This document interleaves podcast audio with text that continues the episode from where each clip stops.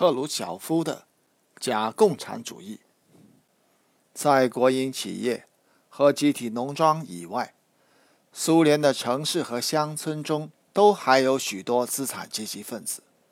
他们有的开设私人企业，私产私销；有的组织私人包工队，公开承包国营或合作社企业的建筑工程；有的该开设私营旅馆。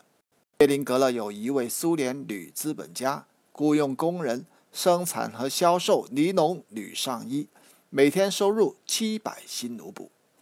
库尔斯克州一个作坊主制造毡靴，高价出售。这个作坊主拥有五百四十双毡靴，八公斤金币，三千米布料，二十条地毯，一千二百公斤羊毛等大量物资。戈米尔州一个私营业主招雇工人和匠师，在两年内以高价承包了十二个工厂的被烧炉的建造工程或大修工程。奥伦堡州有数以百计的私人旅馆和私人货站，集体农庄和国家的钱源源不断流入旅行旅店经营者的腰包。他们有的。进行商业投机活动，低价收购，高价卖出，长途贩运，谋取暴利。在莫斯科就有大批投机者贩卖农产品，他们把成吨的柑橘、苹果和各种蔬菜运到莫斯科，用黑市价格卖出。有人给这种唯利是图的人创造了一切便利条件。备有市场客栈和保管室的等其他设备供他们使用。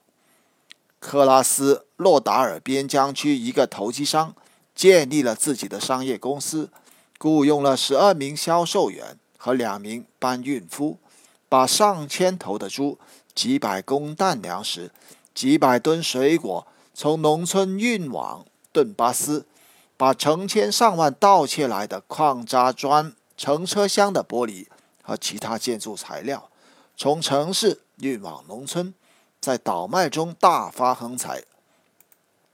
他们有的专门充当捐客和经纪人，这些人交友广阔，只要给他们贿赂，什么东西都可以弄到。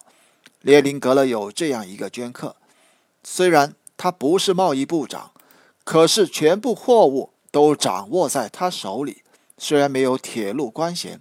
可是支配着车辆，他可以把严格调拨的东西通过调拨以外的途径弄来。列宁格勒所有的仓库都为他效劳，他从经手商品中获得大量酬金。仅1960年就从一个林业公司获得70万卢布。这样的捐客在列宁格勒有一大批。这一批私人企业主和投币投投机倒把分子。干的是赤裸裸的资本主义剥削的勾当，他们属于同无产阶级相敌对的基资产阶级，这难道不是明明白白的事情吗？事实上，苏联报刊自己也把上面所说的那些人叫做苏联资本家、新企业家、私人企业主、新富农、投机商、剥削者等等。赫鲁晓夫修正主义集团硬说苏联不存在敌对阶级。这不是自己打自己的嘴巴吗？我们在上面所引用的材料，仅仅是苏联报刊自己披露的一部分事例。这些事实已经够触目惊心的了，而苏联报刊没有披露的事实，被隐蔽和保护的更大、更严重的事实还多得很。我们引用这些材料，是为了回答苏联究竟有没有敌对阶级。和阶级斗争这样一个问题，这些材料是很多人都容易看得到的，而且也是赫鲁晓夫修正主义集团自己无法否认的。仅仅这些材料就足以说明，在苏联从城市到农村，从工业到农业，从生产领域到流通领域，从经济部门到党和国家机构，从基层到高级领导机关。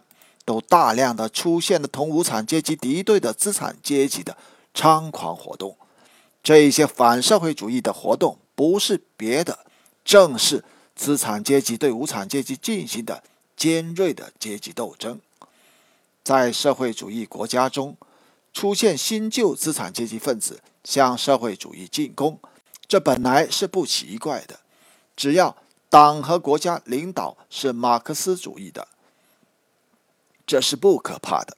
但是在今天的苏联，问题的严重性在于，赫鲁晓夫修正主义集团篡夺了苏联党和国家的领导，在苏联社会上出现了一个资产阶级——特权阶层。